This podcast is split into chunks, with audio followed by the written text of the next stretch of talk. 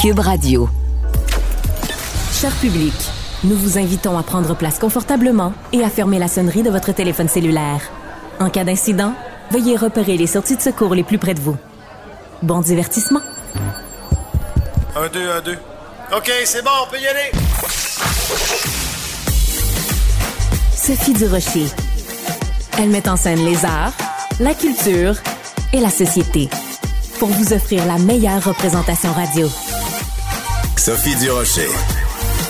Tout un spectacle radiophonique.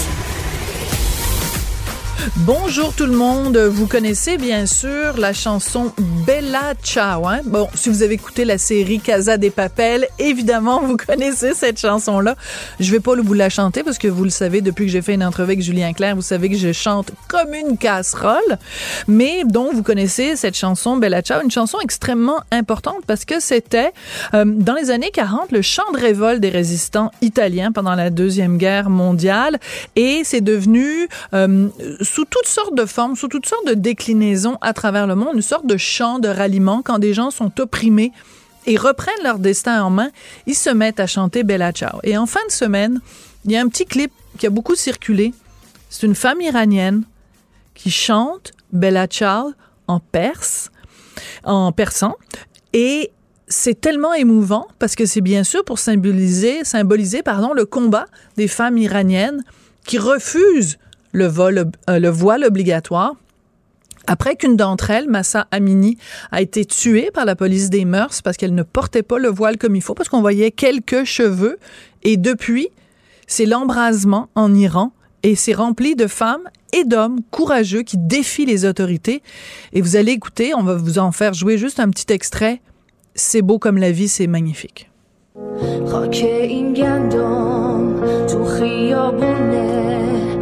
خوشه خشم من و تو تشنه بارون حق ما کم نیست زانوی غم نیست قلب ما که دور از هم نیست دنیای تاره Alors vous irez voir ça parce que la femme qui chante en plus est d'une beauté divine. Alors cette femme magnifique qui chante cette révolte, euh, cette révolution, parce que vraiment c'est en train de péter de tout partout en Iran en reprenant cette chanson, ce chant révolutionnaire, Bella euh, en persan. C'est absolument magnifique. J'avais envie de commencer l'émission en rendant hommage aux femmes iraniennes. Et quand je vois ce qui se passe en Iran, j'ai envie de pousser un très triste. Bien, voyons donc. Sophie Durocher. Un savoureux mélange artistique de culture et d'information. Michel Jean, écrivain, journaliste, euh, est traité comme une rock star en ce moment dans le milieu littéraire. Euh, et on le rejoint en Europe, je pense bien. Bonjour Michel Jean. salut, salut, bonjour, salut tout le monde. Écoute, je suis surprise que tu me dises pas quoi. Habituellement, tu dis quoi quand tu as oui, quoi, quoi, quoi, ça bon. fait plaisir même. Ben là, écoute, hein, t'es pas Michel Jean, tu me dis pas quoi. Bonjour Michel. Écoute, euh, ouais. tu es où en ce moment? Parce que moi, je te suis sur Instagram, Twitter, tous les médias sociaux. Euh, t'es toujours dans les aéroports, t'es vraiment un, un globe trotteur. Donc, si tu nous, tu es où en ce moment? Là, actuellement, je suis à Vincennes, qui est en banlieue de Paris. Je suis en fait directement en face du euh, très célèbre château de Vincennes. Et euh, on est dans un restaurant. Et euh, je suis ici parce que le festival euh, américain, qui est un très prestigieux festival de littérature nord-américaine qui se tient en France depuis 20 ans maintenant, euh, c'est terminé hier. Alors, j'étais parmi les, les, écrivains invités et donc j'ai passé quatre jours à Vincennes. Ouais. Alors donc euh, ce festival américain où euh, tu es invité parce que évidemment tu es un grand nom maintenant de la littérature nord-américaine. Tu étais aussi euh, en Allemagne, tu es allé en Autriche. Décris-nous un petit peu l'accueil que tu as là-bas parce que on m'a dit que tu étais accueilli en rockstar. Est-ce que est-ce que j'exagère quand je dis ça? Ben, rockstar, il y, a personne sur la rue là, qui, qui me demande des autographes, ça. Mais j'ai passé deux semaines en, Allemagne et en, Autriche, puis c'était vraiment super parce que, je veux dire, euh, on, avait on avait des événements où il y avait toujours du monde. Je suis allé à Vienne, j'ai passé quatre jours à Vienne. J'ai eu beaucoup, en fait, je pense j'ai eu euh, une douzaine d'articles dans les journaux, dans tous les médias importants euh, en Autriche. Puis en Allemagne, on en a parlé aussi, euh, à la TV, dans les journaux, encore ce matin, euh, dans l'équivalent du journal de Montréal, en, en Autriche, à Vienne, il y avait un papier sur mon livre, Le vent parle encore. Hmm. Puis là, quand je suis venu au Festival américain, là, il y a plein de beaucoup plus gros noms que moi, je vous rassure, là, avec des beaucoup plus grosses files, mais on a vidé, euh, comme il apparaît en édition de poche chez Seuil, la collection Point, qui est une collection très prestigieuse. Puis la deuxième journée, je fais une première signation de première de, de séance de signature et le lendemain, j'arrive, je me présente, je dis il y a juste cinq livres, est-ce qu'on peut en rajouter? Ça fait un peu chenu, je trouve. Ouais, mais on a tous vendu les autres. J'adore cette histoire. Et donc, en, en, quin- en 10 minutes, on avait vendu les derniers cocos. Puis moi, je m'amusais parce que j'avais Kevin Lambert, qui est un jeune, brillant écrivain, qui est un ami à moi, qui était à côté. Puis là, je disais aux gens, je, je- je vends deux, deux Kevin Lambert pour un cocon. Puis les Français sont incroyables parce que, sais, on, on a souvent l'impression qu'ils sont coincés. Pas du tout. Les gens embarquaient. C'était super sympathique. Oh, parle-moi pas sur les préjugés que les gens ont sur les Français parce que je suis Ouais. né là-bas. Je suis né ben, là-bas, je pourrais t'en raconter, t'en Ben, raconter des tonnes. mais moi, euh, c'est le contraire. J'adore ça. Les gens nous accueillent, les gens sont curieux. Les gens embarquent parce que moi, je, je- quand je m'en vais dans un salon comme euh, le Festival littéraire, je suis pas connu du grand public, mais je parle aux gens. Puis j'appelle ça la technique des jardins, euh, qui est la technique développée par India Desjardins quand elle a commencé, dont elle m'avait raconté. Elle dit, au lieu d'être gêné dans mon coin, je vais chercher les gens dans le corridor, puis je leur parle, puis ça marche.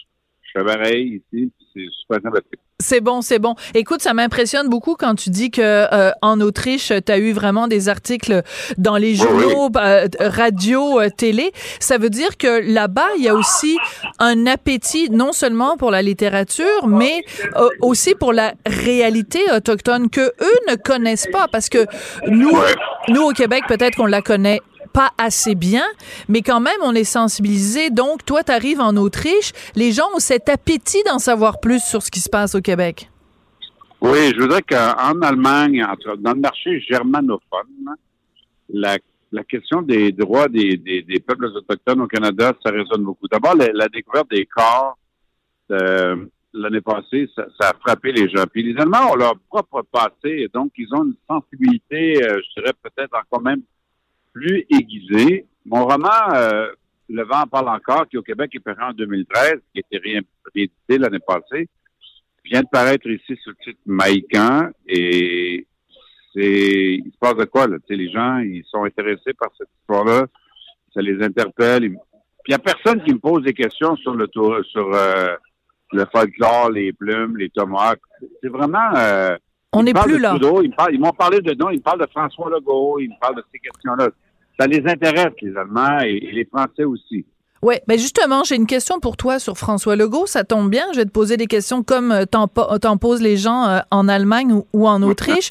Euh, Il y a Ouais. eu toute une, euh, controverse la semaine dernière parce que lors d'un débat, François Legault a dit ah ben à Joliette, là où il y a eu évidemment la mort de Joyce Ouais. Echaquan, François Legault a eu quand même le culot de dire ben tout est réglé à Joliette.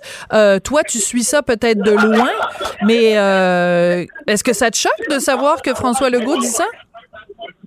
ben M. Legault s'est excusé le lendemain Oui, mais quand même. sais, Je, c'est excusé c'est parce que je pense que il a réalisé que ce qu'il avait dit euh, était, était peut-être pas exact. Tu sais, je, je comprends que que, que, que M. Legault veut, aime pas parler de, de racisme systémique, de ces questions-là, et qu'il y a tout le monde qui veulent en parler.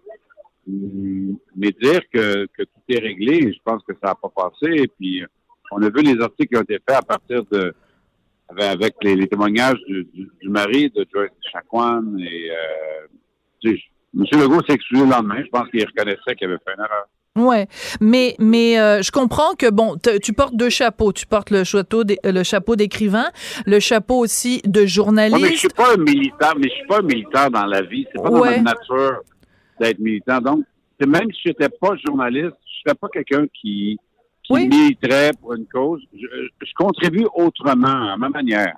Ouais, mais mais euh, mais quand même, euh, quand tu vois que il y a une partie de la population qui euh, n'est pas, même après toutes ces années, n'est pas encore sensibilisée à ça. Je te donne un exemple, ok? La semaine dernière, je fais une entrevue avec Florent Volant de Cachetine, qui a, a, publié son auto son autobiographie et, et, il parle du fait que quand il était petit, il avait cinq ans, ben, des gens qui ont débarqué à la maison puis a été envoyé dans les dans les pensionnats et ce qu'il me disait, Florence, c'est ben ça, ça, prend des livres, ça prend des, des témoignages pour que les gens s'ouvrent les yeux parce que pendant des années, les gens ne parlaient pas de ce qui s'était passé dans, dans les pensionnats. Tes livres servent aussi à ça, à ouvrir les yeux aux gens. Oui, mais, mais ça fait, moi, Le vent parle encore, mon roman sur les pensionnats autochtones qu'on a réédité l'an passé, est paru en 2013. Et quand je l'ai écrit, personne à peu près était au courant des, des pensionnats au Québec. Moi, le premier. J'ai beaucoup d'amis autochtones qui ont appris l'existence des pensionnats, puis ils me l'ont dit en lisant mon roman. Et, moi, c'est la cousine de ma mère, Jeannette, qui me raconte toujours l'histoire, l'histoire de ses sœurs, etc. Je connaissais les pensions autochtones à l'extérieur du Québec, mais je les connaissais pas au Québec. Et, euh, euh, il y a la commission euh, Vérité et Réconciliation qui a permis de révéler tout ça. Mais ça fait une dizaine, mais à peu près au même moment, les gens commençaient à raconter leur histoire. C'est-à-dire, avant ça, les gens ne parlaient pas parce que la honte, etc. Moi, dans ma famille, à chaque fois qu'il y a une réunion familiale, on, entend de nouvelles histoires. La semaine passée, l'année passée, c'est-à-dire, euh, la cousine de ma mère est disparue, mon pensionnat de, de Fort-Georges. Oui. À la Je le raconte dans mon roman Cocum. Oui, tout à fait. La famille, on pense qu'elle est enterrée à, à Ganawagé sur le mais on n'est pas certain, on ne sait pas où, etc. La famille a fait comme une, une croix qu'on a mis là. Puis l'année passée, on a changé la croix. Donc, les cousines de ma mère sont descendues. On, était tous à, à Ganawagé pour la cérémonie. Puis après ça, ils sont venus chez nous.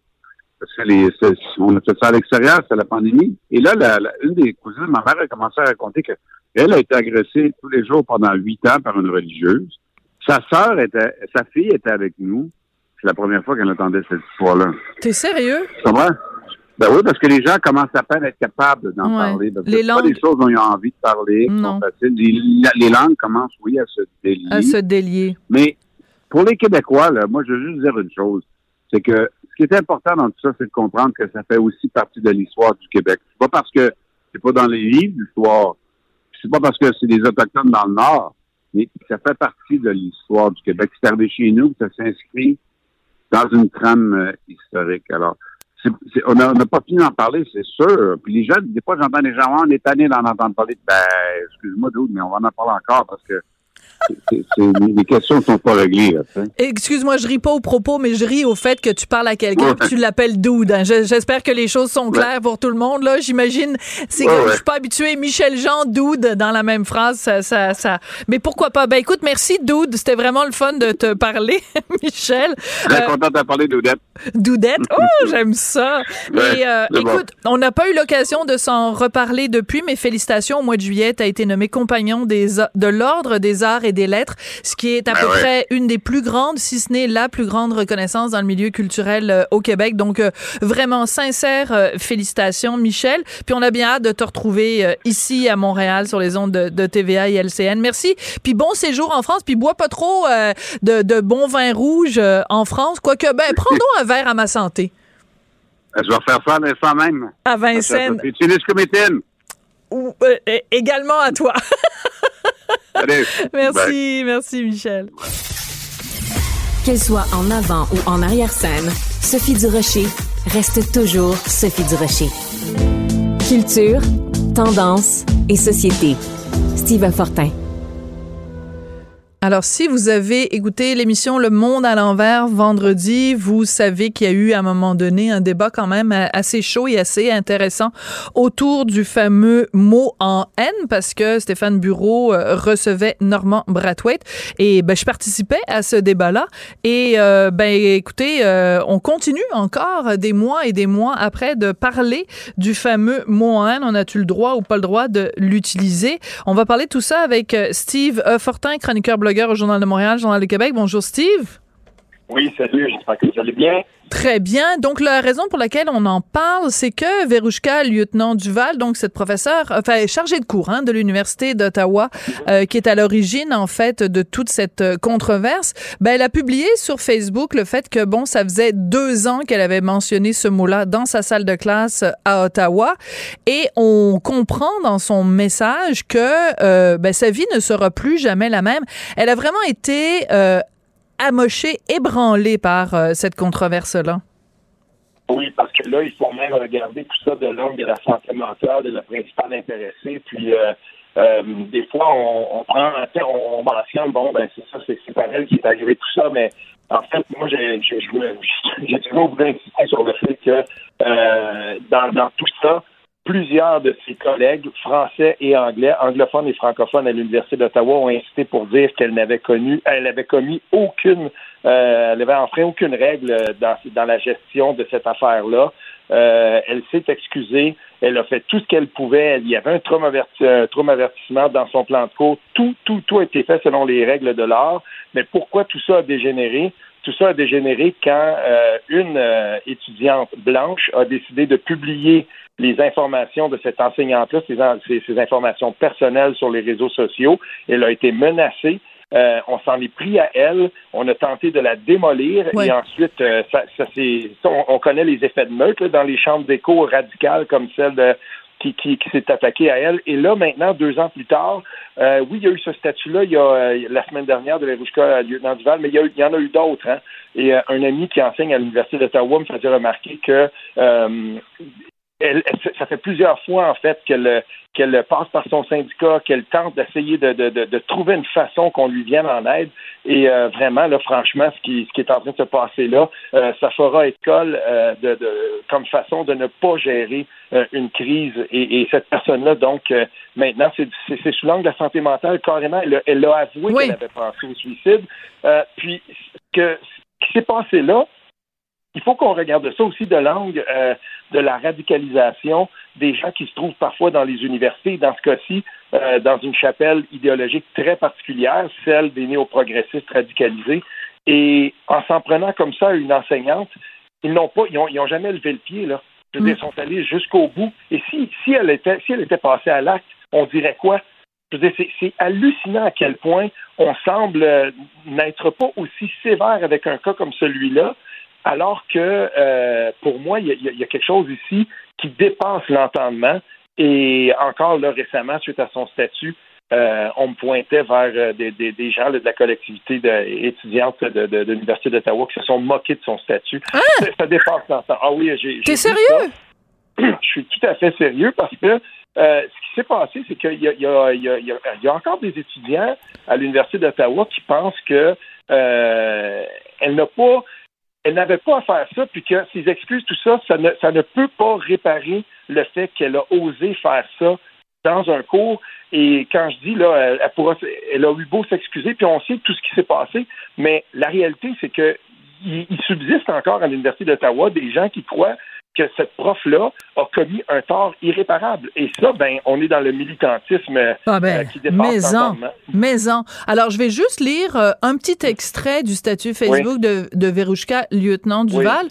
pour montrer à quel point ça n'a aucun sens de se moquer d'elle. Et c'est très particulier quand même parce qu'il se moquerait jamais de quelqu'un euh, de, de, vulnérable euh, qui pense comme eux. Donc, il se moque de quelqu'un qui est vulnérable sur la simple base que cette personne-là pense pas comme eux. Alors, un petit extrait extrait simplement de son statut. Elle dit, ça fait deux ans que ma vie a basculé, que le sol s'est littéralement ouvert sous mes pieds et m'a entraîné dans un no man's land où la vie n'a plus d'objectif. On avance sans savoir où l'on va. Et elle dit un petit ah. peu plus loin, deux ans, et ça donne des frissons. Steve. Oui. Euh, deux ans que chaque jour qui passe me prend un peu de mon énergie, assez qu'aujourd'hui, je me demande si physiquement et moralement, je serais encore capable de tenir bien longtemps. Je m'excuse, mais quand quelqu'un te dit ça, quand quelqu'un écrit ça, puis le publie sur sa page Facebook, c'est entre un appel à l'aide et un, oui. un, un, avou de détresse énorme, la seule chose que tu peux faire, c'est lui dire euh, prends soin de toi et qu'est-ce qu'on peut faire pour t'aider? Il y a aucune, aucun scénario possible où tu dis à cette personne-là, ben euh, c'est bien fait ce qui t'arrive là. Oui, mais euh, là, ce qui se passe ici, c'est que euh, comme je le disais, donc il y, a, il, y a, il y a, vraiment des gens plus radicalisés pour qui tout ça, ça, ça, ça ne veut absolument rien dire, mais euh, je voudrais aussi pointer vers le fait qu'il euh, y a des collègues et il y a, il y a de plus en plus de gens aussi qui se sont portés à sa défense. Ben, ceux qui ont écrit le livre, oui, d'abord la, la trentaine de professeurs qui ont écrit une lettre de soutien, ceux qui ont écrit le livre, je pense entre autres bon à Marc-François Bernier parce que ben je le suis sur Twitter, mais mais il y en a d'autres. Mais tu sais, il y a une chose qui me frappe quand même, Steve. Euh, la gauche au Canada, OK? Bon, on pourrait parler de la gauche ailleurs, mais la gauche au Canada, la gauche au Québec, ils plaident pour des valeurs de diversité, mais pas de diversité d'opinion, pour des valeurs de tolérance, mais ce sont les plus intolérants envers les gens qui pensent pas comme eux. Donc toutes, puis des, des valeurs d'équité, alors qu'ils n'offrent pas un traitement équitable euh, à tous les individus sur Terre. Donc sous des dehors de diversité, inclusion et équité, ils font exactement le contraire.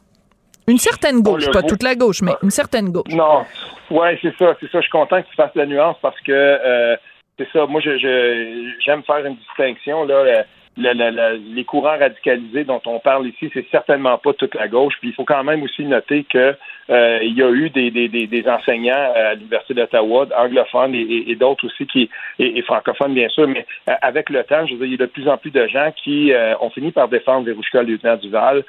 cependant, ce, ce, dont tu parles, c'est-à-dire cette espèce d'intolérance euh, si on veut, à des argumentaires qui contesteraient des dogmes qui sont euh, manifestement inattaquables aux yeux de certains néo-progressistes, ben euh, ça, c'est un fait, puis on le voit, on le voit tout le temps. Tu sais à quoi ça me fait penser? Ça vient juste d'arriver, là. Mais tu as une candidate dans le comté de, Paul Saint-Pierre Plamondon qui se présente à une boîte à mal, puis malheureusement, elle est filmée. Une boîte à mal, une boîte aux LED, oui, oui, oui. Oui, une boîte aux lettres, puis euh, elle, euh, elle, subtilise le, le, le, pamphlet. Je veux dire, c'est une offense. Cette candidate-là, dans le comté de Paul Saint-Pierre Plamondon, elle est avocate. Là, on se pose la question, combien de fois elle a fait ça?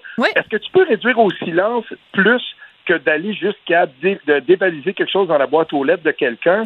Puis, je veux dire, on est, on est là. On, des fois, je me dis, mais c'est pas possible. Et encore une fois, moi, je vois un paquet de militants de, Québec solidaire, parce que c'est une candidate de Québec solidaire qui tente d'atténuer le geste. Euh, quand des candidats tellement raison. sont fait chasser de la manifestation en fin de semaine, la première réaction à TVA Nouvelle, quand Yves Poirier a mis le micro euh, sous, le nez de Gabriel Nadeau-Dubois, il n'a pas voulu dénoncer. Non. C'est venu plus tard, mais c'est cette gauche-là, elle devient tannante, elle devient... Mais, euh, vraiment, là, c'est... Moi, j'en ai soupé de ça. J'en ai soupé que ces gens-là se on dirait qu'ils s'installent sur un piédestal moral, puis tout à coup, ben, qu'ils font, eux, c'est jamais grave. On va atténuer tout le temps, mais sont les premiers à dénoncer euh, la, la, première petite dérive chez les autres. Ça, c'est tannant.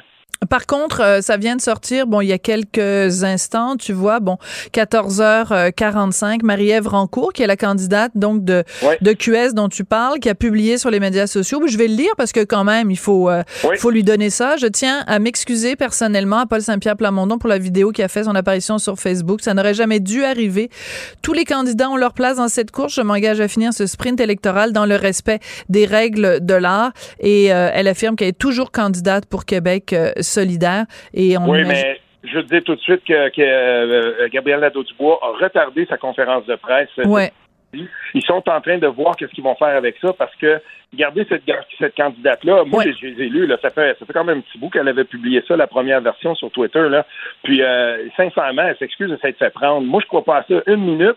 Puis combien de citoyens, donc moi, si je suis là-bas, j'ai une caméra, puis je suis dans ce comté-là, je me dis, je vais la regarder pour le fun, euh, si elle a pas fait ça chez nous aussi, parce que ça a l'air facile de prendre le dépliant de, de, du Parti québécois, tu sais, puis, mais, mais tout ça, là, rapidement. De, ouais, tout ça, ça participe de quelque chose qui, qui, qui est vraiment achalant, c'est-à-dire c'est comme si, euh, bon, ben parfait, dans ce combat-là, dans ce combat moral-là, tout est permis, mais tout n'est pas permis pour tout le monde. Et qu'on ne vienne pas me dire que tous les partis font ça, tout ça comme j'ai lu, c'est pas vrai. Et c'est une honte pour les militants des autres partis qui, eux, jouent euh, correctement cette game-là. Oui, c'est-à-dire qu'en fait, les gens se sont peut-être en train de se dire on est loin du débat sur la liberté d'expression dont on parlait avec le lieutenant Duval. Ben non, c'est exactement le même combat. La liberté d'expression, c'est de permettre à des gens, même si t'es pas d'accord avec ce qu'ils disent, le permettre ah de l'exprimer. Puis c'est la fameuse phrase, je pense, c'était Voltaire qui disait je suis pas d'accord avec ce que vous dites, mais je vais me battre pour que vous puissiez le dire. Ben accordons la même chose, s'il vous plaît, en politique euh, et, et, la même chose euh, dans le milieu universitaire. Merci beaucoup, Steve. À tout bientôt. Oui, salut. Sophie Durocher. Divertissante. Elle sait comment se donner en spectacle pour vous offrir la meilleure représentation. C'est tout en anglais. Sophie Durocher. C'est toi qui as tiré la sonnette d'alarme? Le Québécois moyen était Guy Nantel. euh, quelqu'un qui subissait et qui se disait je ferme ma gueule que je veux pas perdre ma job. La rencontre. Cet asservissement, cette servitude volontaire. C'est quelqu'un qui va dire par exemple moi j'étais allé à l'urgence là, j'ai attendu 6 heures, OK? La rencontre. Nantel. Durocher. J'étais devant mon poste de télé hier soir et je suis partie d'un grand éclat de rire quand j'ai vu que euh, Guy, tu avais tweeté quelque chose à propos de l'ouverture de Tout le monde en parle. Puis au retour de la pause, ils ont lu ton ton tweet en ondes. Euh, tu, t'en, tu trouvais que MCG n'était pas super drôle en ouverture de Tout le monde en parle. T'attendais-tu à ce qu'on cite ton tweet en ondes? Je pensais pas qu'il allait le faire, mais je trouvais ça très drôle euh, qu'il le fasse. Euh, moi, ça me fait toujours rire euh, quelqu'un qui qui cherche à te planter, mais qui rate son coup. Fait que j'ai profité du fait que c'était en direct pour inciter un petit peu. Mais c'était de bonne guerre. Écoute, il m'a envoyé une, une petite chiennerie, j'en ai envoyé une par les réseaux sociaux. Mais finalement, euh, à voir le nombre de réactions que ça a eu, je te dirais que j'ai senti que le monde était pas mal de mon bord. Bon, ceux qui n'ont pas suivi, c'était quoi la chiennerie qui t'a envoyé, MC Gilles? Parce que je veux l'entendre dans ta bouche à toi.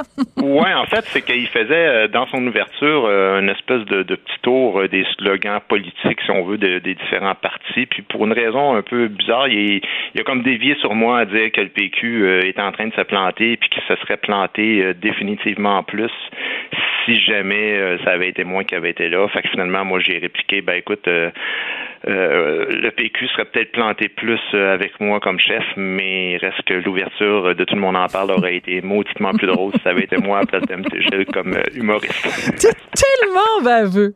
C'est baveux, mais bon, écoute, Oui, moi, c'est mais écoute, à un moment donné- Fait qu'est-ce que tu veux, des fois, il faut c'est pas- bien, là, un petit verre de vin dans le nez, tu dis, ah, ben, ok, si je réagissais à ça. Bon, ben là, c'est la- la- le mot-clé, c'est le petit verre de vin dans le nez. non, mais ce oui, que- c'est un, c'est un, c'est un tweet euh, d'alcool. C'est un pas- drunk tweet? J'ai perdu. euh, tu sais, les gens qui disent ça en cours, là, ils disent, ah, c'est j'avais vu. Donc peut-être c'est un drunk tweet, on peut le, on peut le confirmer à tout le monde. Oh, oui, on peut le confirmer. J'aurais jamais fait ça. Euh, À jeun. d'esprit, évidemment. Tu, sais, tu me connais d'où comme Ben, je suis. ben, je te connais tellement, puis je t'ai vu, je te- je t'ai connu sobre et pas sobre, donc euh, je peux dire que je connais les deux versions de, de Guy Nantel. Écoute, Guy, on voulait absolument euh, parler de ce- cette euh, question qui est extrêmement importante pour tout le monde et dans le milieu journalistique et pour les lecteurs, pour les, les spectateurs de, d'émissions de nouvelles, pour les lecteurs de journaux, ceux qui écoutent la radio. Euh, c'est la question de l'objectivité journalistique. Est-ce que ça existe? Pourquoi on parle de ça en ce moment? Ben là, la, la CBC à Toronto, euh, il y avait une nouvelle hier. En fait, c'est un article dans la presse de François Cardinal qui parlait que la direction de la CBC, puis là, écoutez, euh, ouvrez grand vos oreilles, là, ils songent à lever l'obligation d'impartialité pour les journalistes qui sont issus d'une minorité.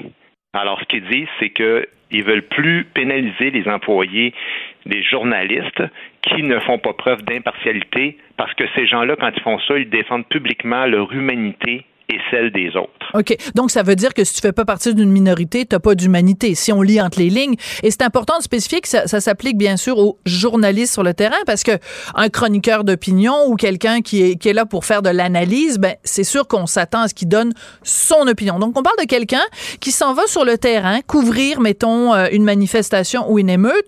On est en train de dire que possiblement, mettons, tu t'en vas couvrir une, euh, une manifestation Black Lives Matter et t'es toi-même noir, ben tu peux faire preuve de subjectivité au lieu d'être restreint, d'être contraint à la à l'objectivité journalistique, mettons, de ton collègue qui est blanc.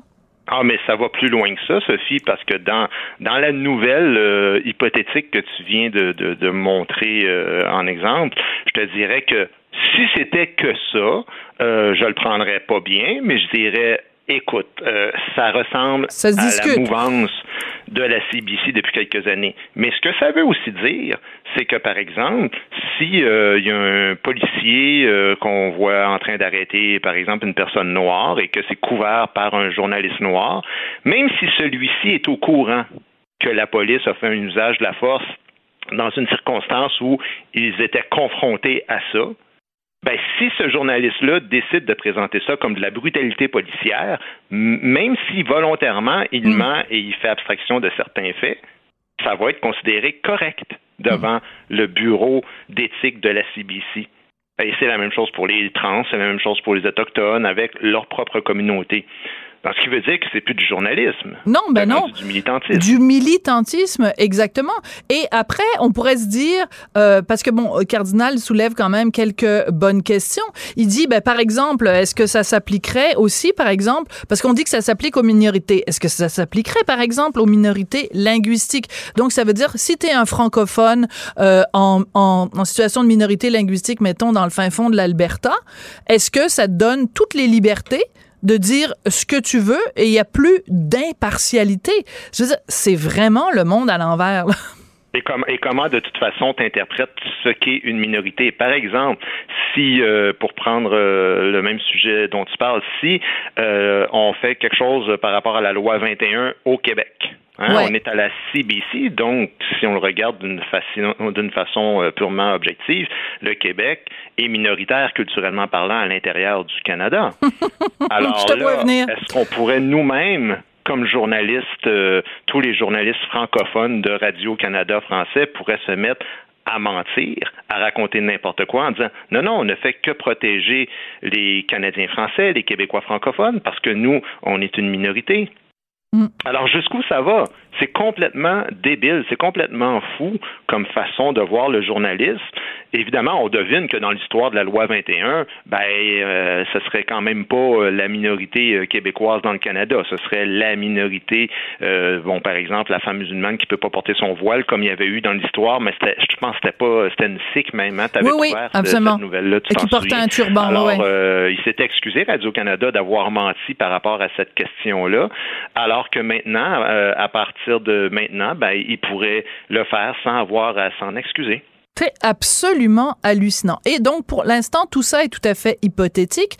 Mais la raison pour laquelle euh, on en parle, c'est qu'on sait qu'il y a euh, des vraiment des divergences d'opinion énormes entre Radio-Canada et CBC, entre autres depuis qu'il y a eu l'affaire du blâme du CRTC envers mhm. l'émission 15-18, parce que euh, le, le, chroniqueur Simon Jaudoin, avec Annie Desrochers, discutait du livre de Pierre Vallière, Nègre blanc d'Amérique, et qui se sont fait blâmer pour avoir utilisé ce mot-là. Bon, mhm. mais il y a des, gens du côté euh, anglais qui sont complètement, euh, je veux dire, roulés en boule euh, par terre sur leur mhm. sur leur tapis, et du côté québécois, non, on n'est pas comme ça. C'est pas du tout la même la même sensibilité quand tu vois ce genre d'affaires-là, où on dit, euh, ben, des journalistes pourraient éventuellement euh, euh, mettre de côté leur éthique journalistique, qu'est-ce que ça te, qu'est-ce que ça dit sur la société dans laquelle on vit? Guy? Ben, en fait, il y a deux sociétés dans lesquelles on vit. La société québécoise dans laquelle on vit, parce que c'est important ce que tu viens d'expliquer là, là. c'est majeur. C'est le point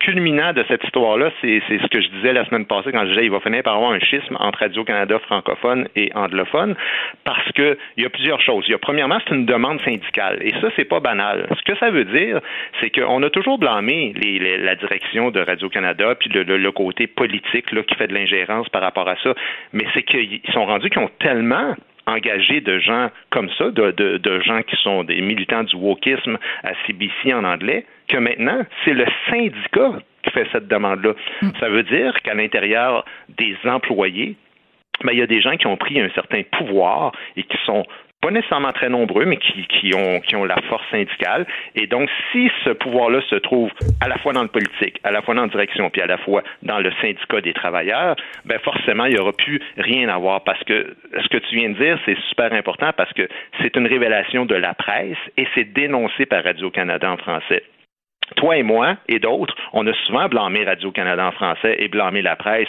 pour leur wokisme. Mais c'est pas le c'est pas 10% de, de, de Toronto, là, des anglophones au mm-hmm. Canada.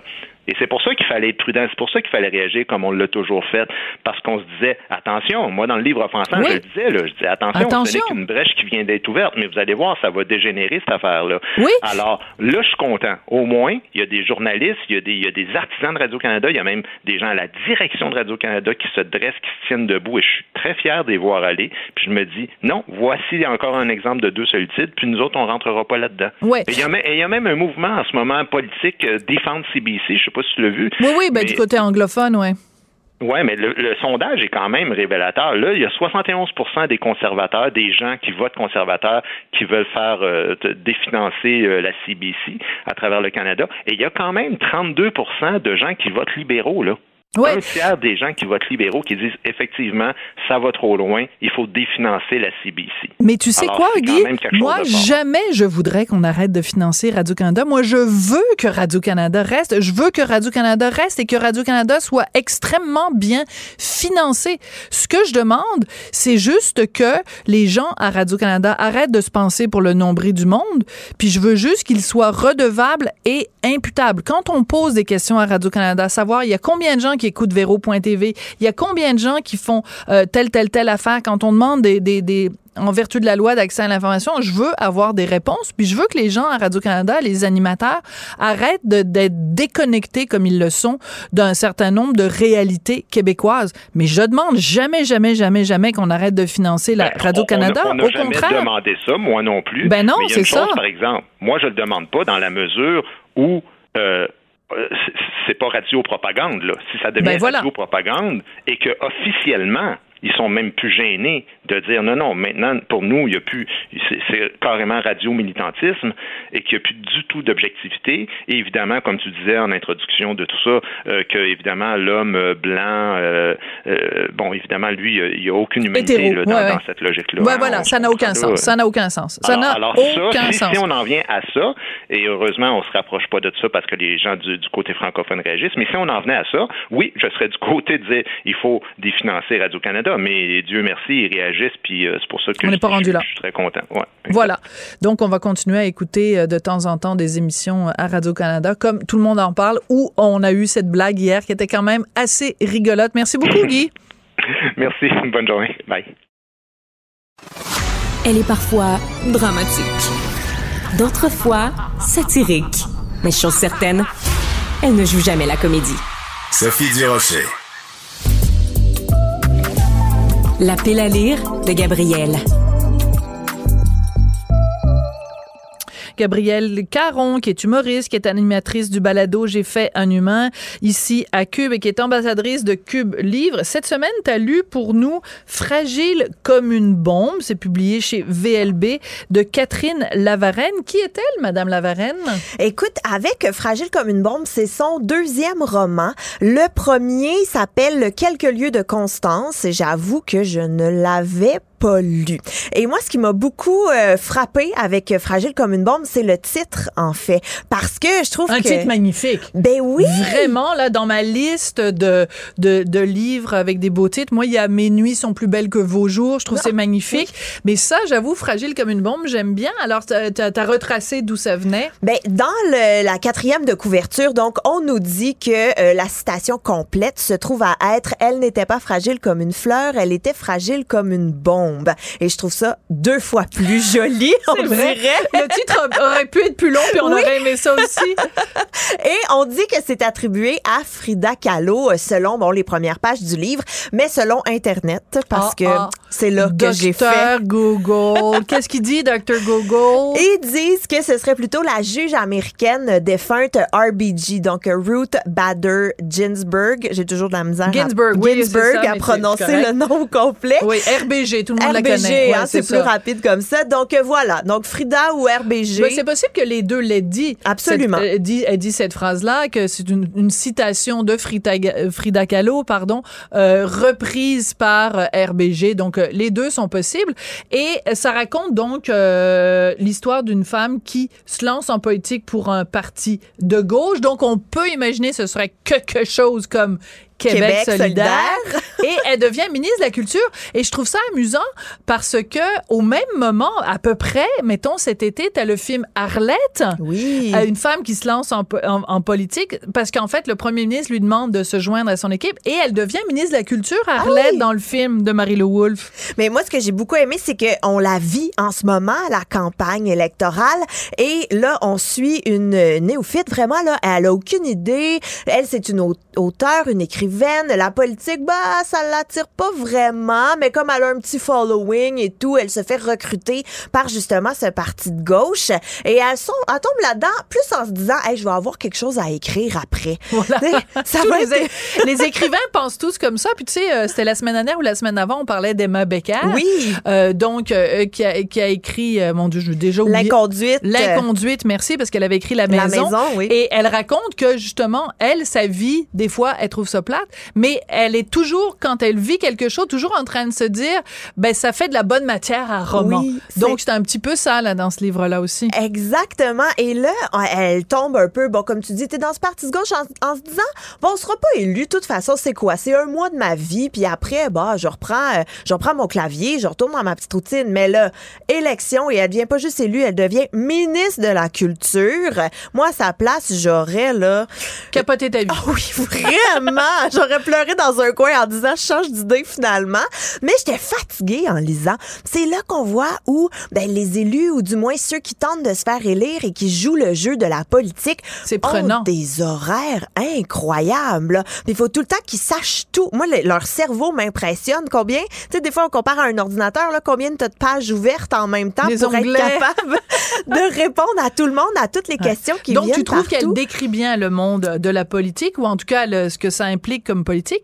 Mais en même temps, ce qu'on comprend aussi euh, en filigrane, c'est que euh, ça parle aussi du mouvement MeToo. C'est-à-dire que, et ça, c'est particulier parce que, bon, j'ai lu quelques petits passages Mhm. du livre et par moment, ça me faisait, vu que c'est un MeToo dans le milieu littéraire, dans le milieu de la, de la littérature, je me disais, c'est quand même bizarre que, cette, que ce livre-là sorte et que là, il y a, tout récemment, il y avait l'affaire de... euh, tu sais, Archibald, Samuel Archibald, Oui. dans le milieu aussi littéraire. Et Mais tout oui, puis je veux pas non plus vendre de punch pour une prochaine chronique à venir, Oui, mais oui. je suis en train de lire Cher Connard en ce moment. De Virginie Et Despentes. Ça se passe aussi dans le milieu littéraire. Donc, est-ce qu'il y a des choses dans Que le... qu'est-ce qui se passe Qu'est-ce dans le milieu littéraire? Arrêtez donc de coucher avec tout le monde, là. C'est qui ce monde-là? Mais ce que j'ai trouvé, c'est le fun que tu mentionnes MeToo parce que euh, Catherine Lavarenne, je trouve, a vraiment une excellente façon de nous faire douter.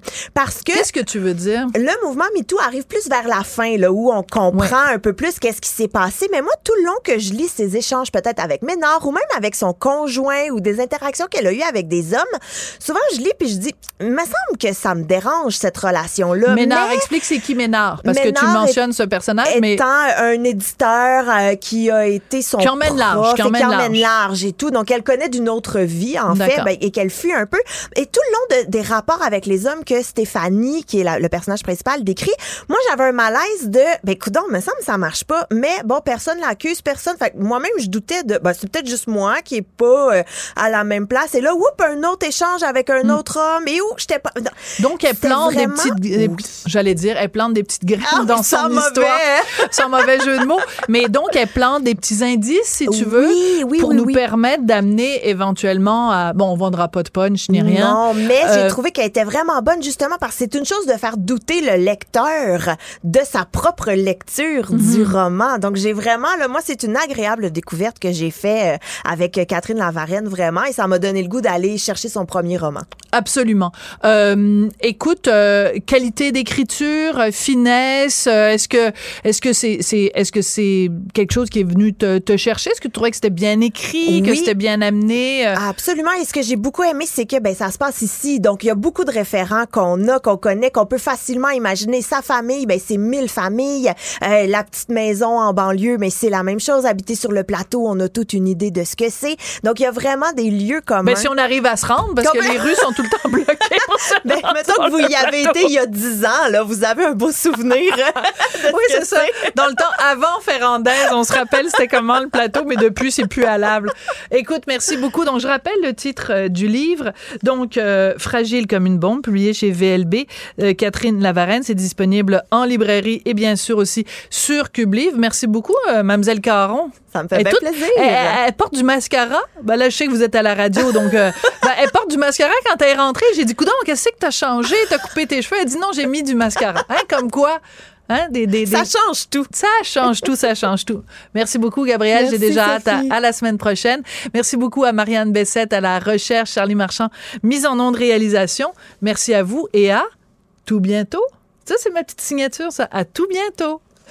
Découvrez la plateforme cubelivre.ca, une boutique en ligne accessible, pratique et inspirante qui accueille les auteurs de la francophonie. Laissez-vous séduire par son expérience de magasinage en ligne et recevez vos livres rapidement dans le confort de votre maison partout au Québec. Livraison gratuite à partir de 39 Cube Livre.